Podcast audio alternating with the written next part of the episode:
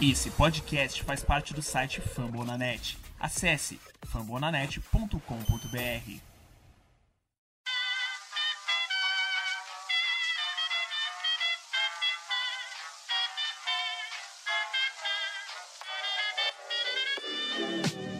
Mais uma rebatida forte. E ela tá fora daqui! Uau!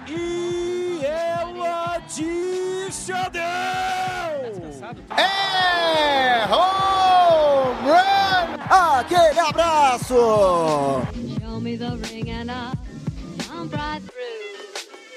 E aí galera do beisebol, tudo bem? Como é que vocês estão? Começando agora o episódio 115 do meu, do seu, do nosso Rebatida Podcast, o podcast oficial para falar de beisebola aqui na plataforma Fumble na Net. Estamos gravando esse episódio na noite de 26 de setembro.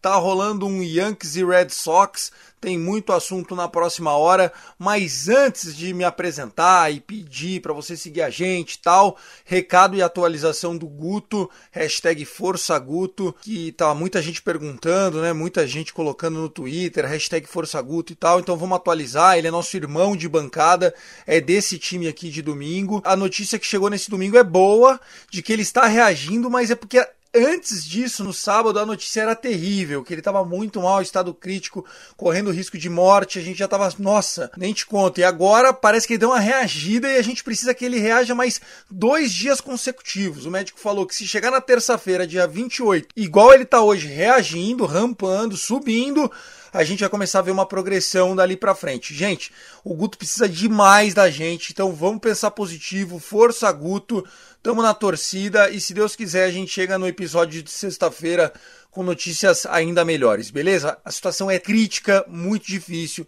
e só depende da gente ter fé agora e torcer pelo Guto. Guto, tamo com você.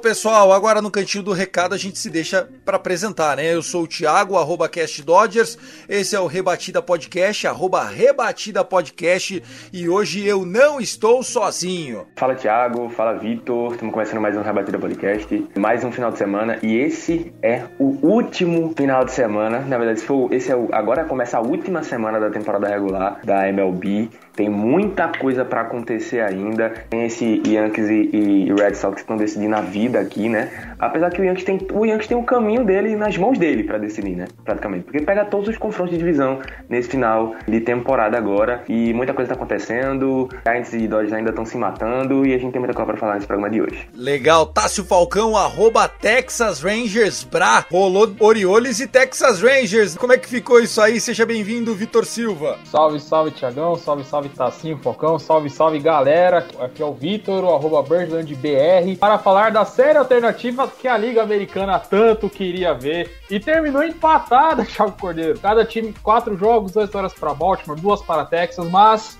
deixar aqui um recado porque tivemos um momento histórico na sexta-feira. Cedric Mullins é o 42º jogador da história da MLB com uma temporada de 30 home runs e 30 roubos de base. O homem conseguiu, ele é fera, não tem jeito. E passa a falar para você, Tiagão, que tem coisa demais para falar, hein? Exatamente. O episódio de hoje tá fervendo, tem muita coisa legal. A última semana da temporada regular e precisamos falar de Juan Soto, né? Não é, não é Juan, é Juan Soto. O homem que é um, pre, um prodígio desde que ele subiu, é, já foi campeão, já foi Hook of the Year. Vamos falar do Juan Soto. Tá muito legal esse episódio. Vamos falar dos 10 anos da noite mais maluca da MLB. Vamos falar sobre a vergonha da temporada, né? Quem passou pior? Foi o Padres ou foi o Mets? O Mets com o terceiro maior payroll, a terceira maior folha salarial do beisebol, só atrás do Dodgers e do Yankees. Os caras ficaram de fora na divisão menos competitiva na National League. Rapaz, que fase!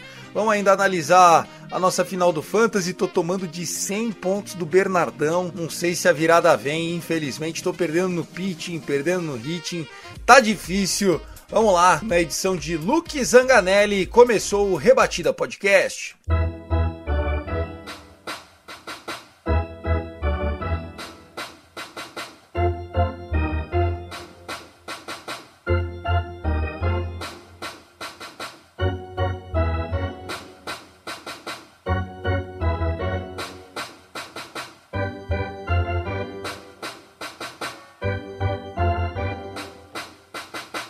Pessoal, a última semana da temporada regular 2021 parece que foi ontem o beisebol de abril. Apenas seis jogos para a grande maioria. Alguns times vão fazer sete, mas para a grande maioria seis jogos, contando já que esse Yankees e Red Sox termine, né? Obviamente que vai terminar uma hora ou outra, mas enquanto a gente está gravando tá um 0 a 0 indo para a parte de baixo da quarta entrada lá no Fenway Park. Os caras estão se matando, tá uma série maravilhosa porque o Yankees que estava dois jogos atrás, venceu os dois jogos. No pitching tá Montgomery contra Eduardo Rodrigues, enfim, tá bem legal. Tenho certeza que quem está acompanhando isso não tá perdendo nada. A gente tá um olho no gato, um olho no peixe. Queria falar sobre essa última semana. Uma semana que basicamente tem todos os definidos aí como líderes de divisão, menos, né, na teoria, menos o Giants e o Braves, que ainda tem chances matemáticas de perderem a divisão, mas o Giants está atropelando todo mundo. O Braves deu aquela esquentadona, então eu acho que para eles vai garantir a vaga. Falando em time quente, temos o St. Louis Cardinals fazendo história, né? Venceram 16 jogos. Olha, eu não lembro do Dodgers vencer 16 partidas. A gente pode comentar sobre essa streak maravilhosa dos passarinhos. E claro, vamos falar de Juan Soto e muito mais. Vitão, queria que você começasse destacando, né? A última semana da temporada, é, alguém ainda briga por alguma coisa fora os times de wild card? É aquela semana que os hot prospects sobe para fazer uma spot start, né? Coloca aquele moleque para dar uma rebatida, coloca ele em oitavo, nono da lineup. Comenta um pouquinho o perfil dessa última semana. Bom, aquela semana que a gente fala que é que você que tá acostumado aí em bar, que é a semana da saideira, né? Última semana, se você tá com a vida resolvida, você, você só joga, deixa a galera, deixa os, deixa os garotos brincar, né? Como você bem citou, Tiagão, não só dos times que não brigam por nada, mas também depende da situação. Os times que estão lá em cima colocam seus prospectos para jogar. E como foi o caso do Tampa Bay Rays, que subiu o Shane Bias nessa semana. E o Shane Bias já mostrando que esse menino para ficar de olho, hein? Agora, quanto à questão de wildcard, coisa, na Liga Americana tá muito aberto ainda, porque nós temos em tese, é cinco times para duas vagas. Se a gente for contar aqui, ainda tem Toronto Blue Jays, Seattle Mariners e Oakland Athletics na briga, na disputa. Então a coisa tá apertada. E na Liga Nacional tem um fato curioso que a gente vai comentar nas séries da semana, porque teremos confronto direto entre Filadélfia e Atlanta, valendo a divisão leste. É verdade, é verdade, meu Deus! Esse, esse daí tem que ser o jogo do domingo à noite, né? Pior, pior que não, acho que não vai ser, meu, porque eu não sei se a MLB libera, porque geralmente jogos de domingo são todos no mesmo horário, né? É no último domingo do ano, né? Exato, exato. É. Não, não, não, Phillies e Braves é agora. É, né? é no Já meio é da na... semana. Que é no meio da É no semana. meio da semana. Hum, É no meio da semana, No meio da exato. semana, entendi. Isso. É assim, o, o, o Braves está dois jogos na frente. Ou seja, se ganhar dois direto do Braves, do Phillies, perdão, acabou.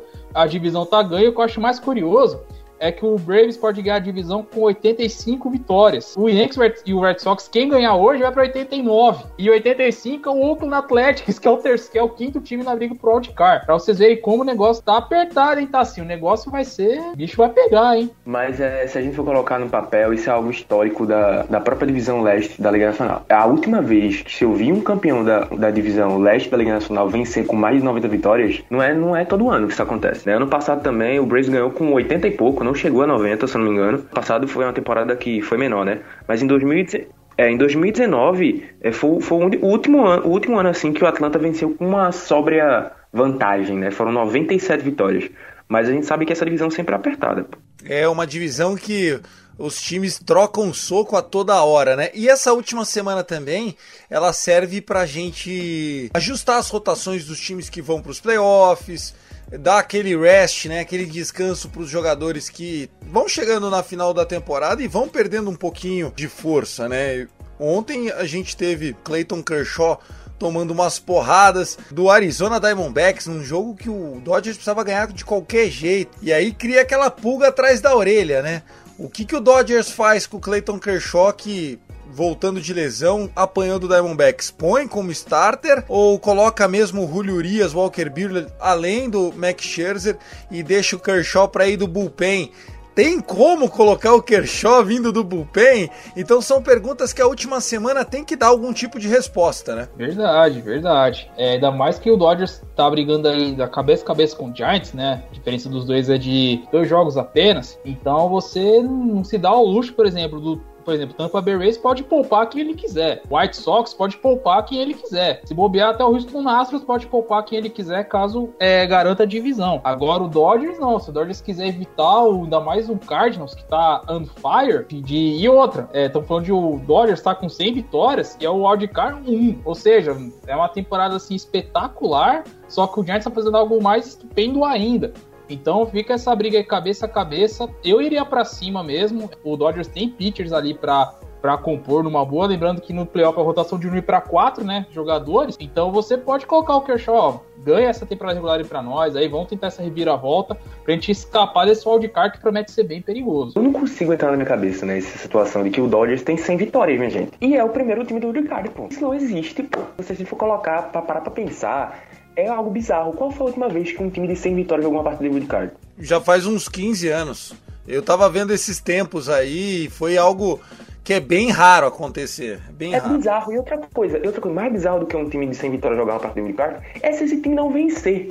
Então imagina você ter 100 vitórias, jogar uma partida de card e você não vencer, não passar para a fase é, divisional. Então, poxa, é bizarro. Então, é, eu começaria a dar uma segurada, porque não sei se vai ter, vale esse esforço de tentar correr ainda atrás do São Francisco mais uma vez. Aparenta que dessa vez o São Francisco não vai mais vacilar, né? Mas é aquela coisa. Esse momento que eu acho que o Dodgers torceria para ter pelo menos aqueles três joguinhos que teve no card do ano passado, né? Porque pelo menos se perdesse um ia ter chance. Eu ainda sou a favor de não trazer aquele modo aquele módulo do, do playoff do ano passado. Mas a partir do card, para mim, tem que ter pelo menos melhor de três. Porque para não acontecer situações como essa, pô, do Dodgers ter 100 vitórias e pode ser eliminado por Santo Luís Cardinals, minha gente.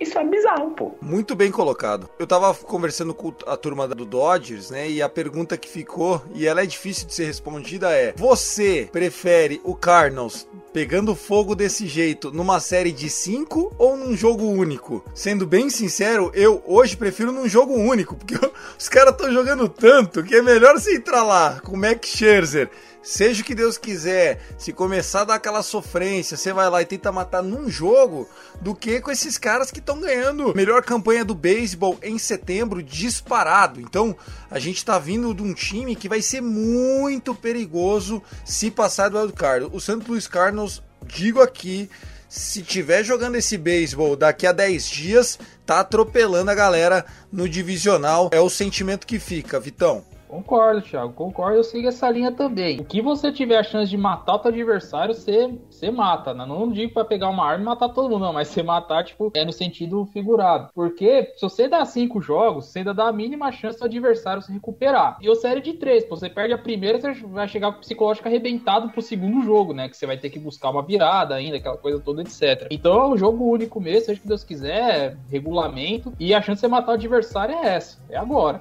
Eu tenho certeza que se o Dodgers eliminar o Cardinals, vai ter muita gente comemorando. Pegar o Dodgers e não pegar o Cardinals. É loucura, né? O beisebol é simplesmente uma caixinha de surpresa, né, Tassio? E eu acho que quando a gente tá falando desse duelo entre Dodgers e Cardinals que tá para acontecer, eu fico pensando, né, na cabeça do São Francisco Giants. Aí o Giants vai ter a melhor seed da conferência, mas para pegar um, um um Dodgers, um Dodgers e Cardinals, pô, era melhor estar tá do outro lado. Do lado era melhor estar tá do outro lado, é verdade. Era melhor ter perdido uns joguinhos, sem dúvida.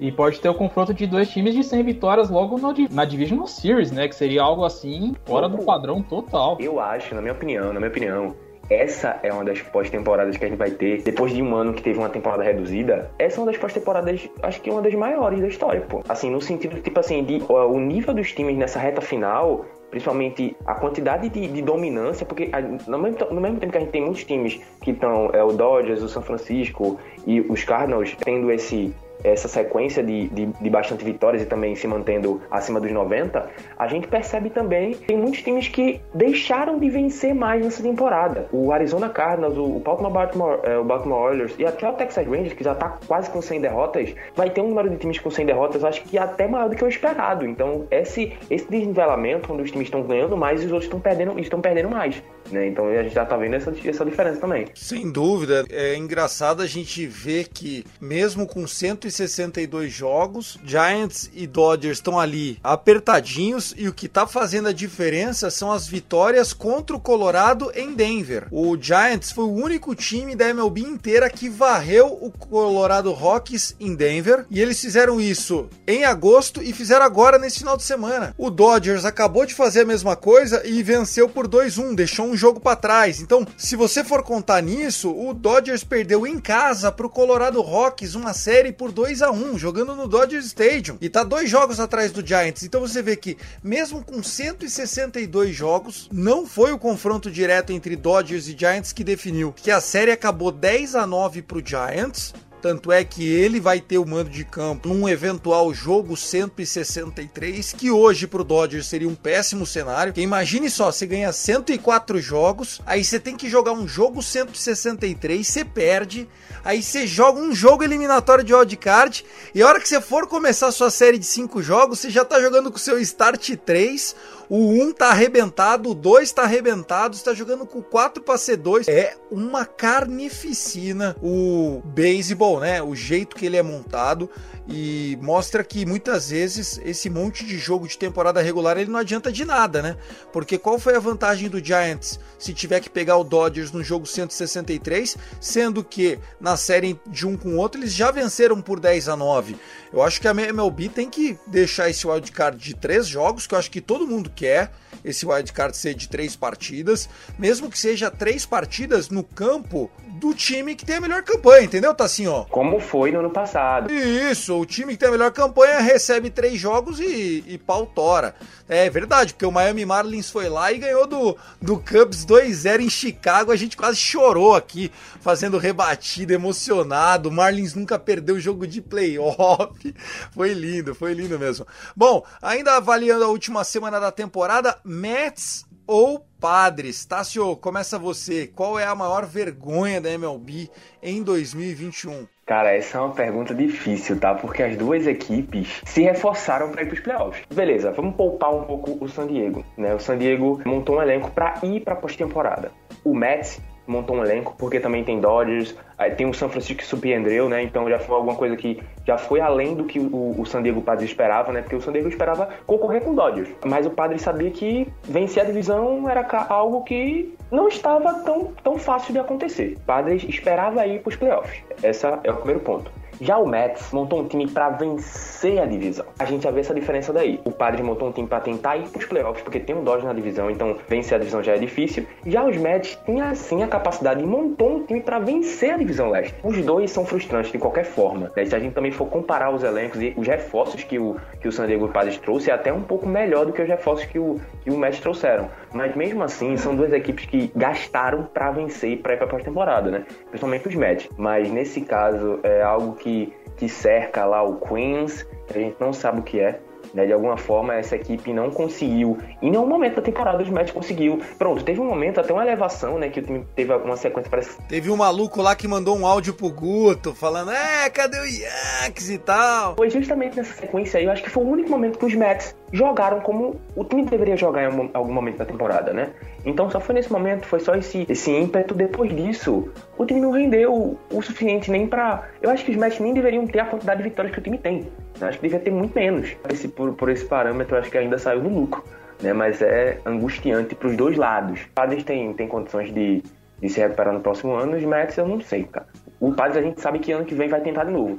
Os Mets a gente não sabe, né? Não dá para saber. É que o Mets também tem coisa que só acontece com o Mets, né? Se perder o melhor jogador do time, acho que o Degrom se fez 15 jogos foi muito. Preocupante, inclusive, hein, Vitor? Preocupante Ele não conseguiu. Ele teve cinco ou seis passagens na IL. Ele fazia uma start, demorava 15 dias, fazia uma start, demorava 15 dias. Se a vida dele for ser assim, não adianta ter ERA de 0,60. É complicado. Aí você tem o outro que é o Thor. Pra TJ não se recuperou a tempo, tá fora. Aí você tem o Taiwan Walker, altos e baixos. Carlos Carrasco, voltou, não jogou bem. O Bullpen já vira tanta confiança com Edwin Dias e companhia. Betances, muito mal, etc. E o ataque que você esperava de caras como McNeil, jogou abaixo. Pete Alonso chegou a 100 home runs na carreira, beleza, só que jogou muito abaixo do que pode. Chico Lindor, uma das grandes aquisições da, da última intertemporada, renovou por um caminhão de dinheiro e só vai ser lembrado porque bateu três home runs contra o Yankees. Porque não se era lembrado nem por causa disso. Várias lesões no, no outfield. Chegou uma hora que os caras tiveram que colocar, sei lá, meu, é, o Pilar machucava, o Almora machucava. O único que sobreviveu ali acho que foi o Conforto. E o Dominic Smith você não via nem falar o nome do cara.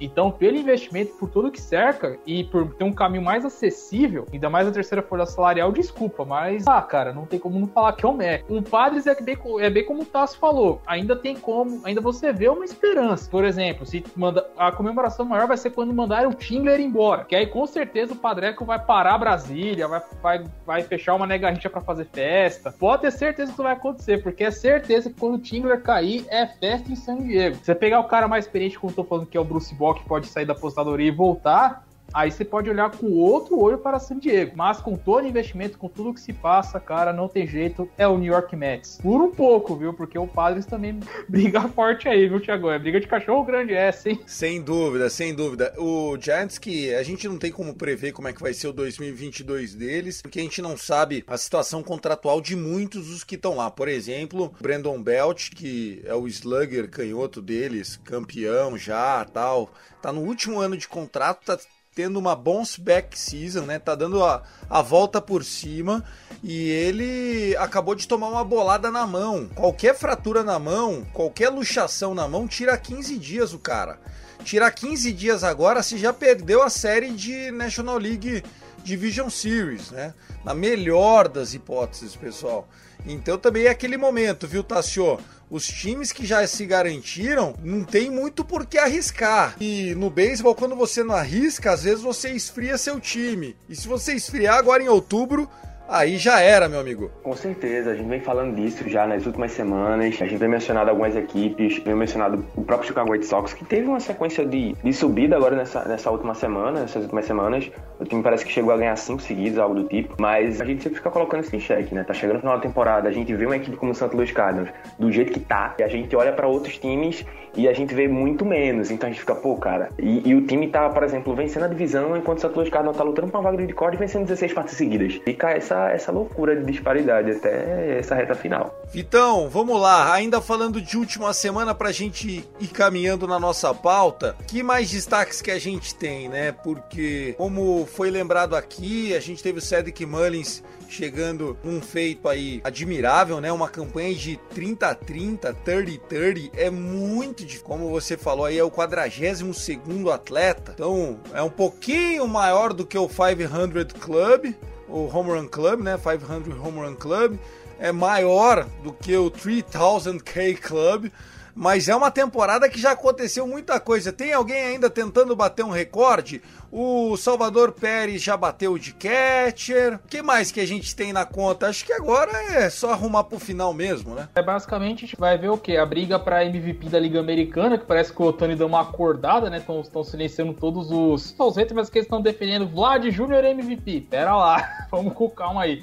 Falando em Toronto, o Marco Simen pode quebrar o recorde de home runs por um segundo a base. Para memória, ele igualou nesse último fim de semana e ele pode ultrapassar a marca. Pode ser colocar lá Marco Simen, o segunda base com mais home runs em única temporada regular de MLB. É algo assim muito grandioso, porque Toronto tá uma máquina assim, ó. Não dá, cara, não dá. Eu tenho o Teoscar Hernandes no Fantasy, sem brincadeira. Parece que é todo dia tá lá. Teoscar Hernandes rebate home run de 300 pés. Teoscar Hernandes home run, tarará. É um time que tá com um ataque redondinho também. E tá fora, tá um jogo e meio atrás dos playoffs. Se passar, meu amigo, seja contra a Boston, seja contra o Yankees, vai dar um caldo danado. Então fiquem de olho nesse né, Marcos Semien. Vai quebrar o recorde pra se comer na segunda base. Legal, legal. Eu gosto do Simeon, ele que é um journeyman, né? Um cara que já passou por algumas franquias, tem uma carreira duradoura até pelo Oakland A's, tá quente no Blue Jays e é um ataque maravilhoso, né? Tá jogando muito junto com uma rapaziada esperta, ele que foi shortstop a vida toda,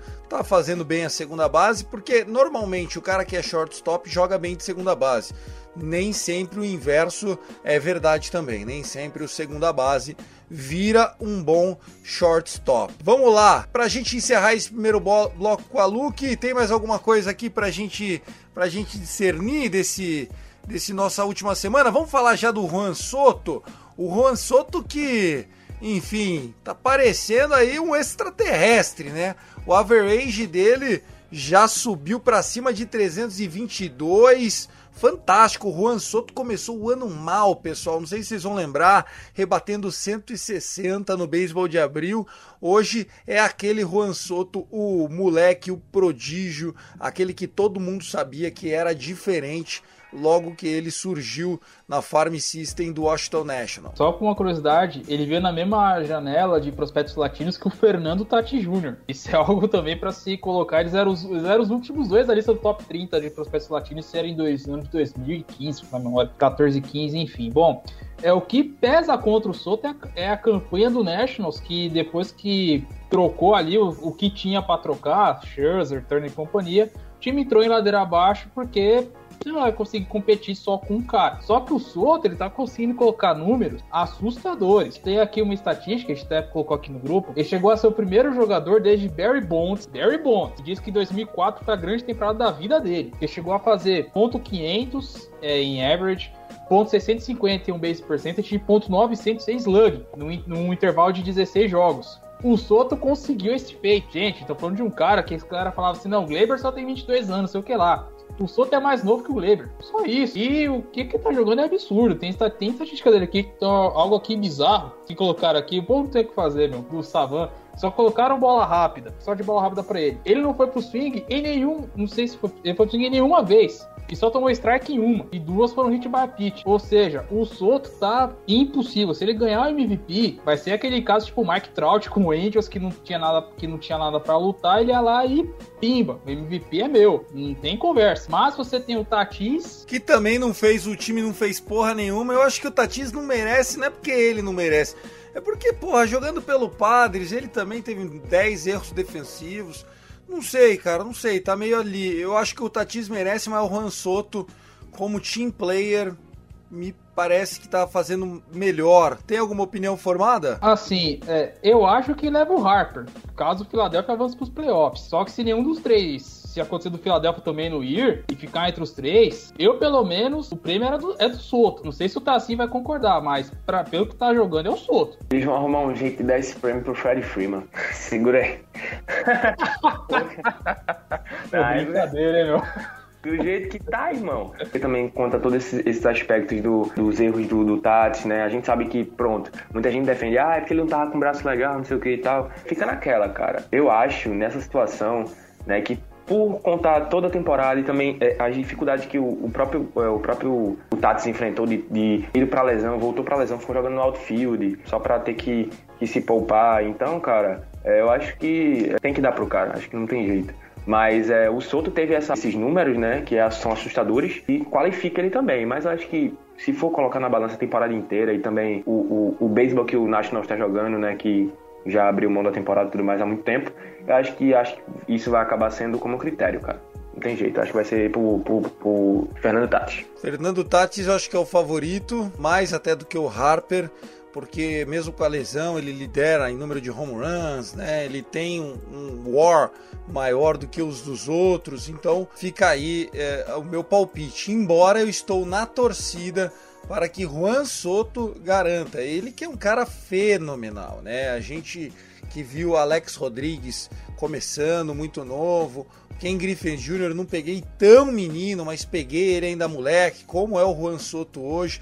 E você vê que o Juan Soto é esse tipo de cara, que a gente vai falar dele daqui a 20 anos. Puto, o Juan Soto, caraca. Ele tinha 21 anos, já bateu lá, ganhou o World Series com aquele time do Strasbourg, do Scherzer. Você vai lembrar disso. Né? Você vai lembrar do, do que o Juan Soto é, fez e conquistou. E acho que o Mike Trout tem muito a ver com o que pode se tornar Juan Soto. É um cara que eu não acho que o Nationals está muito perto de montar um time competitivo para voltar, porque Strasburg tá ruim, não tá saudável. Perda do Trey Turner e do Max Scherzer foi muito ruim para eles.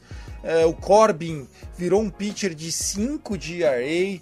Então eu acho que qual é o risco do Juan Soto também ficar queimando os melhores anos da carreira, como o Trout queimou, sem ver jogo de playoff, porque a divisão deles, o Tassinho já falou, o Philadelphia Phillies era para estar tá performando melhor, agora deu aquela esquentada, mas desde o começo do ano de Thierry Almuto, Bryce Harper, os caras aparecendo plaquê de 100 na, na boate chique jogando para cima. O Mets com payroll de New York Yankees lá, dono novo. O Braves fale o que quiser, os caras sem o Ronald Acuna Jr. tá brigando pelo título da divisão.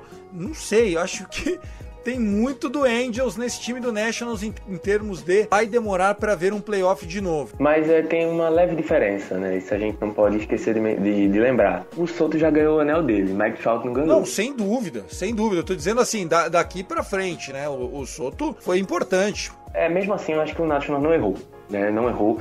Então, tipo assim, se você quer manter, é, principalmente a confiança da, do próprio, da própria torcida, você tem a oportunidade de manter um playmaker, porque o Ron Soto é aquele, aquele franchise player da franquia e vamos embora. Você você mantém, cara. Você Mas não mantém. tinha como perder o Trea Turner, tá assim, ó. Os caras. Coisa, é, o Trea Turner era jovem ainda, óbvio Sendo que, cara, você tem você vai montar, você vai, vai, vai passar por outros ciclos e você vai precisar renovar a, a equipe. A troca. A, e ainda outra coisa, a gente não sabe o, o, o resultado que os frutos da, da troca do Trey Turner e do próprio Max Scherzer vão dar. Hoje parece que é uma piada, né? O que o Dodgers fez, né? Hoje, poxa.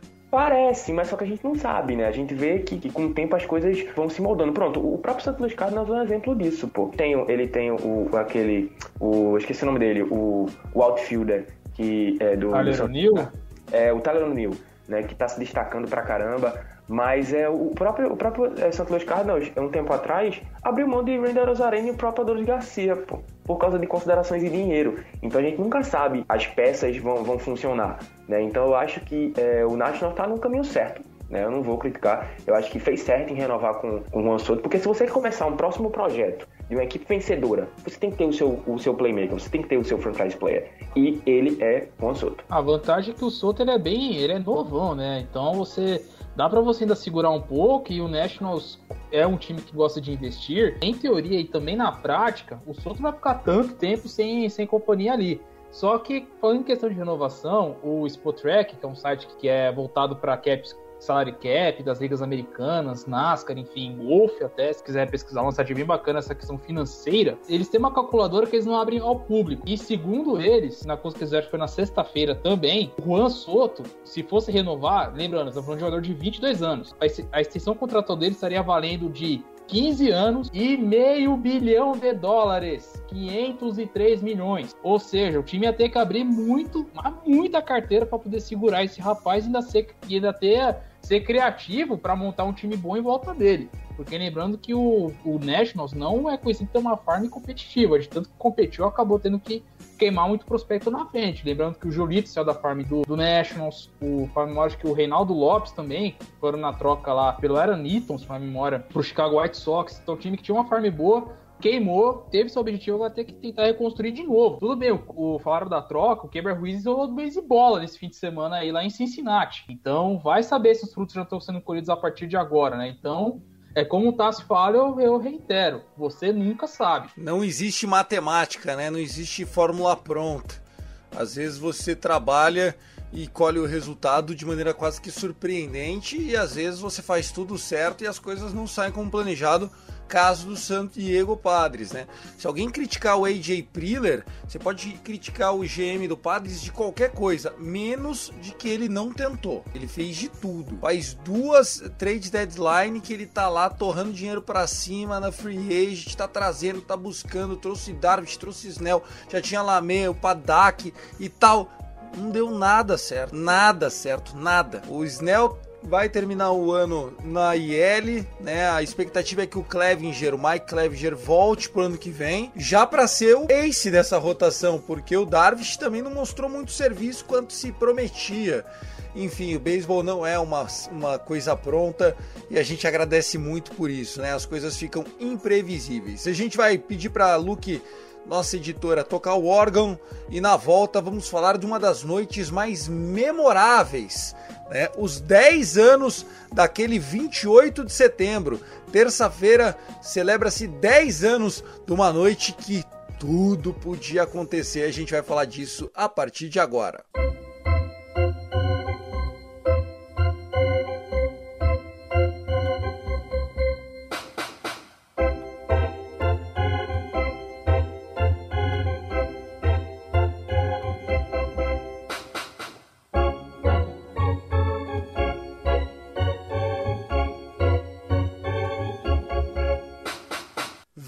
28 de setembro de 2011. Talvez seja esse o dia que você vai estar ouvindo o nosso podcast, no 28 de setembro de 2021.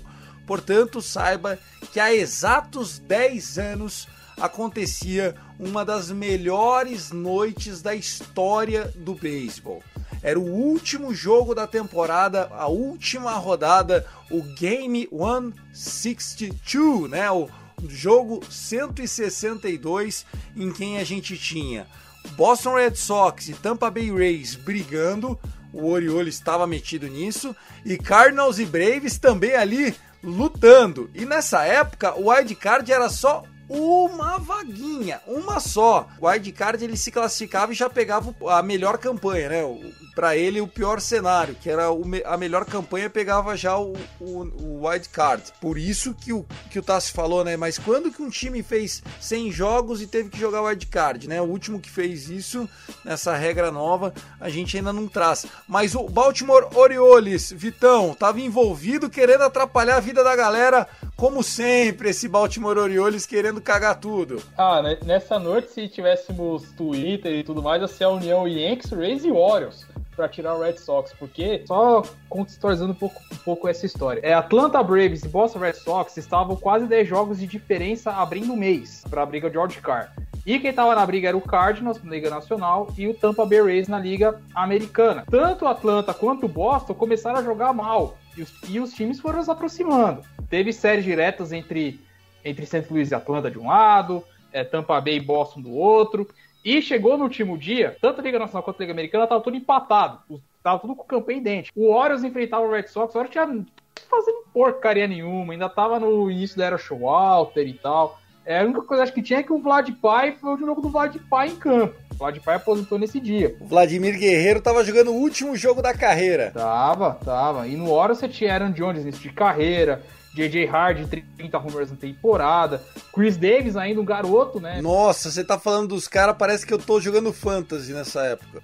Exato, e o Red Sox tinha Jacob Asbury, uma temporada assim, acho que ele meteu 30-30 também, absurdo. David Ortiz, Kevin Euclid, o Pedroia, Dustin Pedroia ainda, que livra MVP e tal. E nessa noite, o que, podia, o que, que era para acontecer? Quem ganhasse e o outro perdesse, definiu. Se terminasse empatado, teria jogo 163 no dia, no dia seguinte. E o que aconteceu? O Boston venceu por 3 a 2 o Warriors e caiu o aguaceiro em volta. E o jogo ficou paralisado. E em Tampa Bay, o Tampa Bay recebeu o Yankees. O Yankees já tá ganhando de 7 a 0. Isso já indo pra oitava entrada. Ou seja, o Tampa Bay tava indo pro aço, né? Tava indo. E detalhe, o Tampa Bay colocou o melhor pitcher que tinha, que era o David Price, nessa partida. E tomou o Grand Slam do Mark Teixeira. Tomou o home run do Andrew Jones. Andrew Jones? Que isso, hein? Esse aí era a raiz. Andrew, né? Era Andrew com UW, né? Isso, Andrew Jones, exato. Derek Jeter tava nessa partida.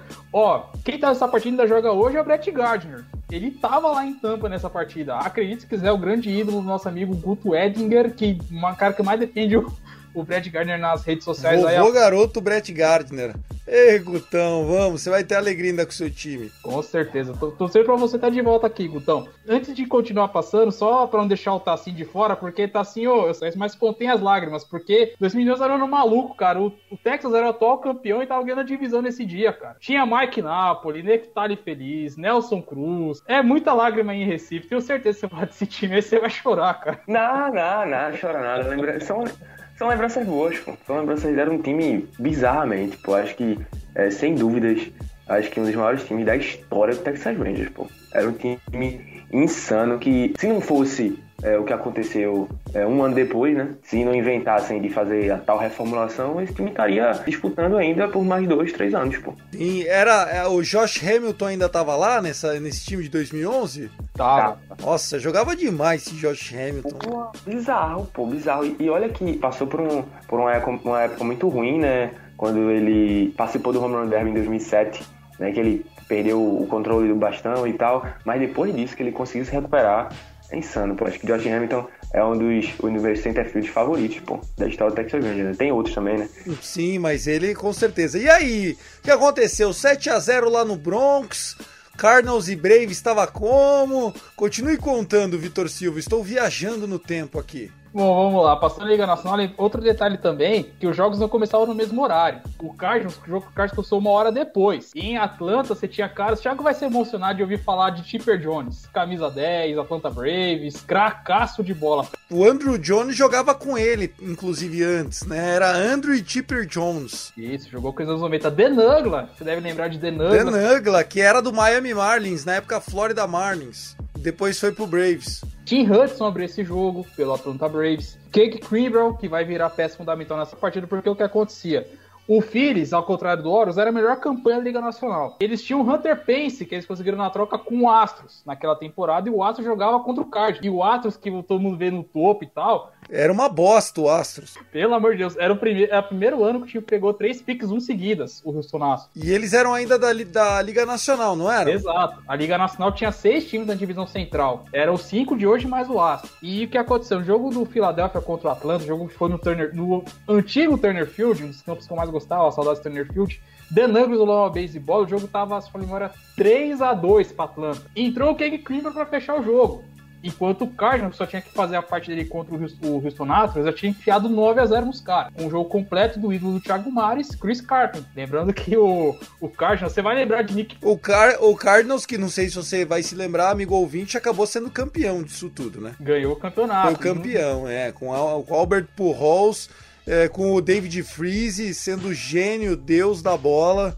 Eles acabaram ganhando tudo. Pat Elvis estava lá, Vance Burkman, quem mais estava? Nick Punto, que é o cara que. Mas eu tô curioso pra você contar a história do Tampa Bay Rays. E aí? E aí? Continue. Então, tava 7 a 0 pro, no Tropicana pro Yankees. Aí o Yankees começou a poupar os caras. Vamos poupar os caras e ver o que acontece. Tampa Bay começou a acordar no jogo. Bases lotadas, bolada. Pra ferrar o Boston Red Sox, os caras tava jogando bolinha igual o softball, tá assim, ó. Os caras jogando assim pros caras, ó. Vai, vai, vai. Caralho, os caras passavam swing no vazio, o jogador do Yankees ficava puto.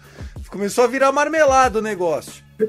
É, tem, tem essa teoria aí, né? Depois teve outra bolada, 7 a 2 Tampa Bay começou a crescer no jogo.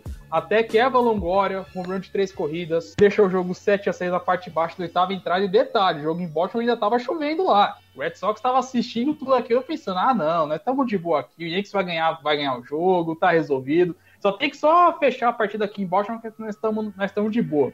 E o que acontece? A chuva para em Baltimore, ou seja, vai ter jogo. E, e Tampa tá na parte baixa da nona, 7 a 6 pro Yankees. E o Joe Maron colocou um rebatedor, um pitch hitter, que tá com aproveitamento, Thiagão, de 10,8% na última tentativa. O cara inventou um cara com dois home runs, 10% no bastão e contagem 2-2. Por que, que essa noite é mágica? Porque o impensável aconteceu. O cara conseguiu! O, o cara conseguiu um home run! Conseguiu, empatou o jogo 7 a 7 e o jogo foi para as entradas extras. E em Tampa foi um inferno. O Yankees começou, quase reagiu, teve erro do Evan Longoria, foi uma bagunça danada. E em Baltimore, Baltimore dando a vida lá contra o Red Sox. Literalmente, até que chegamos na parte derradeira da partida, 12 entrada no Tropicana Field, parte baixa da nona em Baltimore. O Warriors conseguiu improvável, e foi virar o jogo. Venceu o Red Sox. Venceu, detalhe, com os, com os, rebatedores mais inesperados que você pudesse imaginar. Chris Davis rebateu a dupla com dois eliminados. Aí depois Nolan Raymond, Nord Double, empatou o jogo. E teve esse jogo nasceu a maldição do Andino, porque ele rebateu uma bola pro campo esquerdo. Cal Crawford, que é um dos investimentos da temporada do Red Sox, não fez a defesa. Trocaram o Cal Crawford por causa dessa jogada. Mandaram ele embora. Mandaram o cara. Pegaram o cara e falaram assim: ó, Dodgers, to... mas a gente não pediu, não Pega junto, velho. Você tá levando o Gonzalez, já leva essa porra junto. A torcida ficou numa bronca com ele, foi ou não foi? Verdade, a torcida fala do Crawford em bosta, a galera vai. O cara quer matar você. Xinga geral. E aí o Orioles conseguiu fazer a virada 4 a 3 um jogo que por não valia porcaria nenhuma, mas o Red Sox não era importante. Porque ainda estava contando com o jogo em Tampa. Só que em Tampa, 12 segunda entrada, Evan Longoria no bastão já tinha batido o home run que acordou o time, rebate o home run pro campo esquerdo. Se você ver aquele campo esquerdo que tem aquele muro mais baixo, vai ter o número 162 lá. É o, é o nome que deram depois dessa jogada, porque com a rebatida da Evan Longoria, Tampa Bay sacramentou a sua virada. E o Red Sox ficou de fora. E ficou de fora, exato. O Red Sox foi um dos maiores colapsos assim da história do Red Sox. Aí Tampa Bay entrou nos playoffs com o wildcard, acabou sendo eliminado pelo Texas Rangers por, em 3 a 1 mas foi uma noite memorável na Liga Nacional. O Cardinals conseguiu a sua virada porque o Phillies também conseguiu provocar a virada graças ao Hunter Pence. Né? O jogo também foi entrada essa, foi um inferno lá. E com o Kimbrel blousando o jogo ganho. Foi, uma, foi um fuzuê danado. Mas esse dia é lembrado pela virada histórica do Tampa Bay Rays. O time que estava, se não me memória, acho que sete jogos e meio atrás no começo de setembro, buscou a virada e por isso temos o nome lá no campo esquerdo, no número 162, em referência a esse dia. Foi por onde a bolinha passou por cima, pessoal. Do lado esquerdo, você for olhar, tá lá 162. Muito legal essa história, 10 anos desse A Noite 162, né? O pessoal criou lendas urbanas em cima disso mas foi muito legal. E o Cardinals, né, fez essa história maravilhosa de arranque. Tanto é que tem muita gente comparando o que está acontecendo com o Cardinals em 2021 com aquilo que estava acontecendo em 2011, porque a dinâmica é a mesma. Um time que patina o ano inteiro, chega em setembro, faz uma streak. A streak daquele ano foram 11 ou 12 vitórias consecutivas, a atual é de 16. Então, assim, é, o Cardinals tem muita camisa, é o segundo maior campeão da história da MLB e pode, enfim, fazer bonito. Eu não descarto mais o Cardinals. Depois do que eles fizeram, eu não descarto mais o St. Louis Cardinals. Para mim, ele é um dos favoritaços para levar o título da MLB. O próprio Austin Nationals em 2019, né? Teve um, uma streak dessa em setembro. Né? Porque teve uma parte da temporada que o Austin Nationals não estava nem cotado para ir para os playoffs. Parece que foi depois de, de junho, alguma coisa assim, que o time aí daí não parou mais. Então a gente sim, sim, verdade. Não lembro o dia exato, mas o próprio Nationals, com referência no próprio Twitter dele, que ele fala, é, chegou tal dia, o que, que você falou nesse dia? Pegou a campanha que o time tava mal, eu lembro que tinha um camarada nosso no grupo de beisebol, torcedor do Nationals, o nome dele é Vicente, inclusive.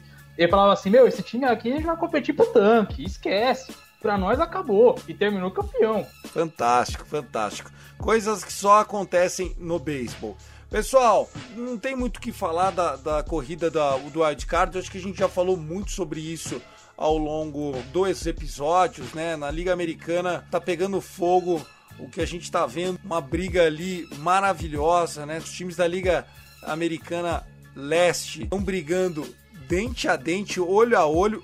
Nesse momento, o Yankees está na sexta entrada vencendo por 2 a 1 um jogo pegadíssimo, um jogo que mostra aí toda a rivalidade deles.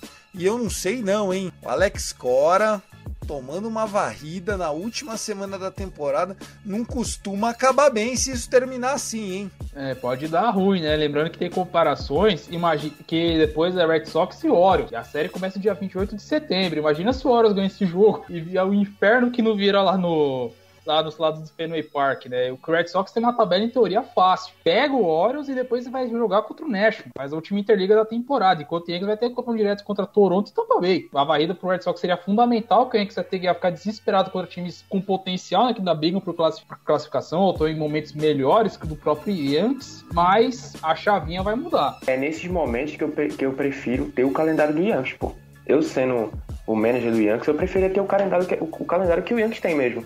Porque do que o, o, próprio Red Sox vai pegar adversários fáceis, né, que é o Baltimore e depois o Washington, já o Yankees define o futuro dele contra adversários diretos. Então se ele perder, perdeu para ele mesmo, né, teoricamente. Né? Então eu prefiro pegar um adversário direto, que aí você. É, Thiago, não precisa, não precisa ficar balançando a cabeça, não. Porque se fosse pro, pro Dodgers chegar no playoff embalado para chegar embalado e pegar uma série é, de, de, final de temporada, é, uma última série contra o San Francisco Giants, ou querer pegar uma série contra o Miami Marlins. Tá de brincadeira, pô. Não, sem dúvida, sem dúvida. Eu entendi agora o seu raciocínio. Mas eu prefiro. Se eu fosse torcedor do Yankees, eu preferia jogar a baba que eles vão pegar, esse baba de quiaba aí no final, do que ficar ramelando lá contra o time do Toronto. O time do Toronto que não vem bem, mas querendo ou não, virou a série do final de semana. Tá certo que o Yankees vem já como o primeiro wild card de novo. Ó, tá reagindo junto com o Gutinho esse time do Yankees. Os caras estão me fazendo torcer pro Yankees, mano. Agora eu tô torcendo pro Yankees por causa do Guto. Ô, oh, fase miserável, viu? Vamos que vamos. E aí a gente tá nessa. Eu acho que pro Seattle Mariners, por mais que eles tenham ganho um jogo hoje de virada e tal, acho que dificilmente vai escapar de Jays ou Red Sox. Não tem como. Um, só um desses que vai ficar de fora, o resto já tá fora. É, o Oakland e o Seattle se enfrentam agora, no início da semana. É uma série praticamente de Eliminate Series.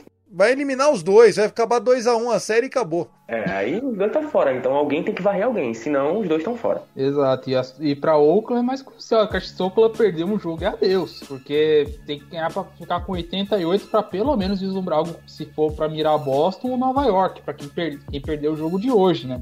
Então é, uma, é bem complicada, é bem crítica a situação do Oakland Atlético. E Seattle ainda tem aquela fé que não, vai que dá certo e tal. Time que teve muito alto, muitos altos e baixos. Se conseguir classificar, vai ser um feito enorme. Inclusive, fica aqui o convite, o Lucas Castro.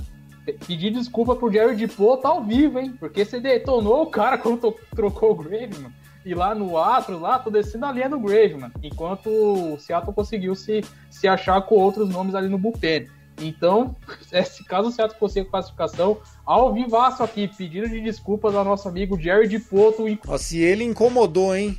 Ficou falando disso uma semana, fez carta, revolta, vídeo, meme, chorou.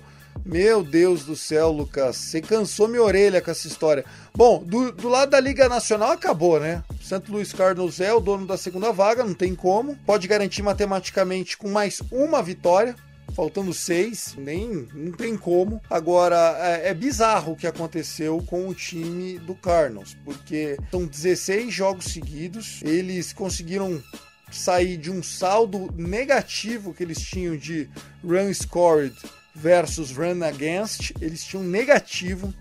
E nessa streak agora eles viraram positivo, estão 69 derrotas apenas. E a gente fica com aquele aquela pulga atrás da orelha. Eu vi que o Flaherty voltou, mas saiu ainda no primeiro inning. O que aconteceu com o Flaherty? Acho que era questão de adaptação, porque o cara saiu da IL recentemente, não vão. Não sentiu nada, não? Será? Aparentemente, assim, eu tenho ele no Fantasy, então não vi nenhuma notícia que ele machucou. Acho que foi mais precaução. Ele entrou mal, né? Ele entrou, tomou umas bordoadas, duas corridas, saiu com dois out ainda no primeiro inning eu pensei, será? Será que ele me ferrou? Eu também tenho ele no Fantasy, o Fantasy que é o o Dynasty, né? Então a gente fica naquela, e aí, será que ficou? Será que não ficou? Depois de 19 arremessos apenas, então a gente fica aí. Porque assim, também pode ser que fique curto pro Cardinals, né? Eles estão muito fracos de, de depth nos arremessadores.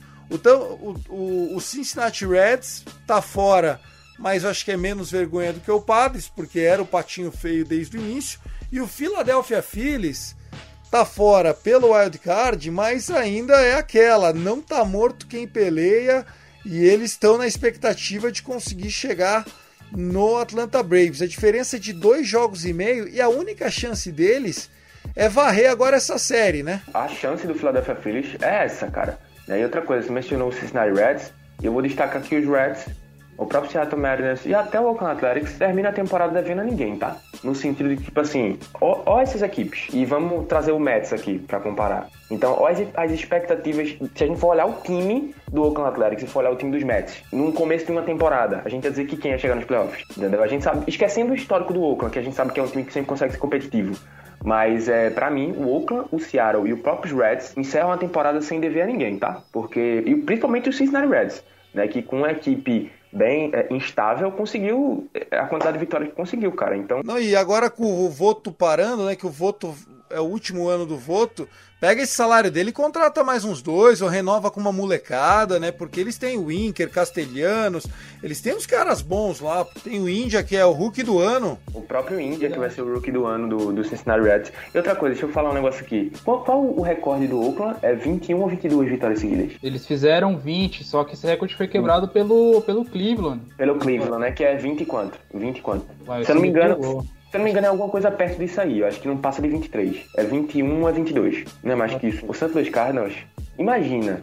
Olhando aqui os últimos jogos que faltam, né? o St. Louis enfrenta agora o Brewers. 22 em 2017, 22. O St. Louis Cardinals encerra a temporada agora com a série contra os Brewers em casa. E depois encerra a temporada com uma série de novo com os Chicago Cubs.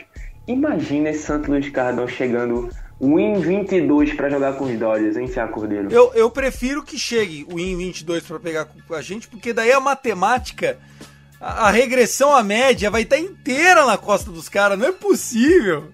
Os caras vão querer derrubar pô, o recorde do Não, Cleveland. sim, sem dúvida, sem dúvida. Mas é, é, aquilo também, né? Mas a pressão, né? Quanto maior a vitória, mais chance de derrota, porque uma hora vai ter que perder, pô, não é possível. E então assim, o melhor é que eles continuem ganhando, né? Não, e, e vai ser engraçado se acontecer, porque a última derrota do Cardinals foi pro Dodgers. Era uma série de quatro jogos que começou na segunda-feira, o Dodgers ganha na segunda, ganha na terça, perde na quarta, na quinta, e aí o Cardinals se embala, opa, ganhamos duas do Dodgers, não olharam mais para trás, já são mais 14 além dessas duas 16 vitórias consecutivas, fantástico. Falando aqui rapidamente para a gente encerrar, já nas considerações finais, né? Nós temos, lógico, acontecendo nesse momento New York Yankees e Boston Red Sox, jogaço que está acontecendo para vocês, mas nessa segunda-feira poucos jogos, apenas aqueles times que vão fazer a semana cheia. Depois disso é tiro, porrada e bomba, né? Nós vamos ter muitas séries interessantes, mas enfim, valendo mesmo. É o Oakland e Seattle Mariners. Filadélfia visitando o Braves. Foi um pouquinho do que a gente já falou. Vitão, suas considerações finais e foi um prazer estar aqui com você. Prazer inenarrável, Tiagão. É, vou deixar aqui a série para galera acompanhar, que é uma série também muito interessante que pode ser playoff também, viu? Teremos Houston Astros e Tampa Bay Rays em Houston, série de três partidas, não falar a memória. Lembrando que esses times se enfrentaram em 2019. Foi curioso, porque o Astros fez 2 a 0 Tampa Bay buscou, isso foi no Divisional Series, só que o Astros deu o jogo 5 e, e arrancou para a World Series, acabou caindo para o Nash. E no ano passado, eles fizeram a LCS, né, a Championship Series. Tampa Bay abriu 3 a 1 3 a 0 3 a 0 É, perdão, eu tava nessa, 0 3 a 0 3 a 1 então, também abriu 3 a 0 o Astros empatou tinha tudo para ser o segundo time virar um 3x0 para 4x3, só que Tampa Bay evitou essa tragédia, deixou só. Não, Yankees, fica essa tragédia você aí. No final do sétimo jogo ainda, o jogo começou bom pro Houston, e aí o Rays deu aquela escapadinha quando todo mundo já achava, meu Deus, eles vão virar mesmo, rapaz, que coisa. Muito legal, é uma rivalidade mesmo. É que eu acho que é um, uma série esvaziada por conta das lesões, né? Mas legal, cara, legal. Acho que tá, tá em boas mãos aí. Foi uma baita de uma temporada. Quando a gente voltar, tá assim, ó, vai ser para analisar os jogos do Wild Card ou algum jogo 163 entre Dodgers e Giants, que eu acho quase que impossível de acontecer. Ele fala isso, mas semana que vem a gente tá aqui. Jogo 163! Cara, falando sobre esse Houston Astros e Tampa Bay Rays, podia ser uma série, poderia ser uma série é, de disputa pelo, pelo first first seed né, da, da Liga Americana, né? Mas o Houston Astros deu uma segurada, deu para ver. Deu para ver que veio uma sequência de quatro derrotas seguidas do Houston Astros. Então acho que eles deram uma segurada em vez de... É porque é a mesma situação que o, que o São Francisco vai enfrentar na Liga Nacional, o Tampa Bay vai enfrentar aqui. Né, na Liga Americana, porque o São Francisco lá vai ter que esperar o Dodgers e o St. Louis Cardinals e pode pegar os Dodgers de novo, ou e aqui o Tampa Bay Rays vai, vai esperar entre, sei lá, Boston e, e Yankees. Entendeu? Então acho que o, o, o Pode ser até Toronto também, tá? É, mas o time que passar vem pegando fogo, né? Entendeu? E vai pegar o mesmo time da mesma divisão. Enquanto o Houston eu acho que falou, não, vamos segurar, vamos pegar aqui o. O Chicago White Sox, é. Então é isso aí, cara. Então essa semana vai ser bastante importante. Eu vou ficar de olho nessa série Phillies e, e do Atlanta Braves, que tem tudo para ser a série da semana. Pô. É desse, eu acho que já aconteceu algumas vezes, né? Mas assim, é sempre empolgante quando a gente chega no final da temporada e tem uma decisão de título de divisão, pô. Né? Então essa série é fundamental. Né? Além de que, como eu mencionei também, os Brewers enfrentam os Cardinals de novo e o Yankees tem uma série direta novamente com outro adversário que está buscando pro playoff, que é o Toronto Blue Jays. Então, para mim, essas são as indicações aí dessa semana. Fantástico, molecada. É isso. A gente vai terminando o episódio 115 pedindo aquela força espetacular pro nosso Guto Edinger, o arroba Yankees Brasil. Ele está unindo gregos e troianos, todo mundo é, torcendo pela recuperação do nosso Gutinho. Situação terrível, tá correndo risco de morte, sim, infelizmente. Mas se a gente se unir ainda mais, mais do que a gente está unido, coloca o nome dele em grupo de oração, acende vela, enfim, faz promessa. Agora é a hora. A gente precisa até terça-feira, dia 28, que ele continue melhorando. Ele já reagiu nas últimas 24 horas. Ele tá igual o Iancão tá arrancando para cima de todo mundo na adversidade. Vamos, Guto! Estamos torcendo por você. E é isso. Na edição de Luke Zanganelli, a coordenação é do Danilo Batista. Na apresentação de Tássio Falcão, arroba Texas Rangers Bra, Vitor Silva, arroba BR e eu, Thiago Cordeiro, arroba Cast Dodgers. Fica por aqui o episódio 115. Um forte abraço e até a semana que vem. Temporada sua linda! Você foi demais! Um abraço! Força, Guto!